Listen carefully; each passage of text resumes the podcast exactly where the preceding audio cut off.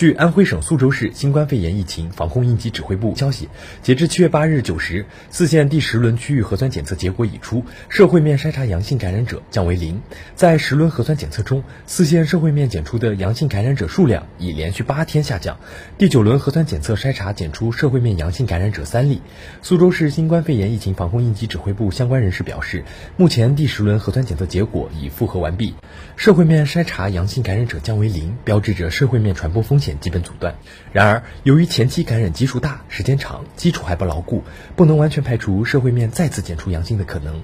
安徽省本轮疫情共报告确诊病例三百二十三例，其中境外输入一例。苏州市四县三百一十例，灵璧县十二例。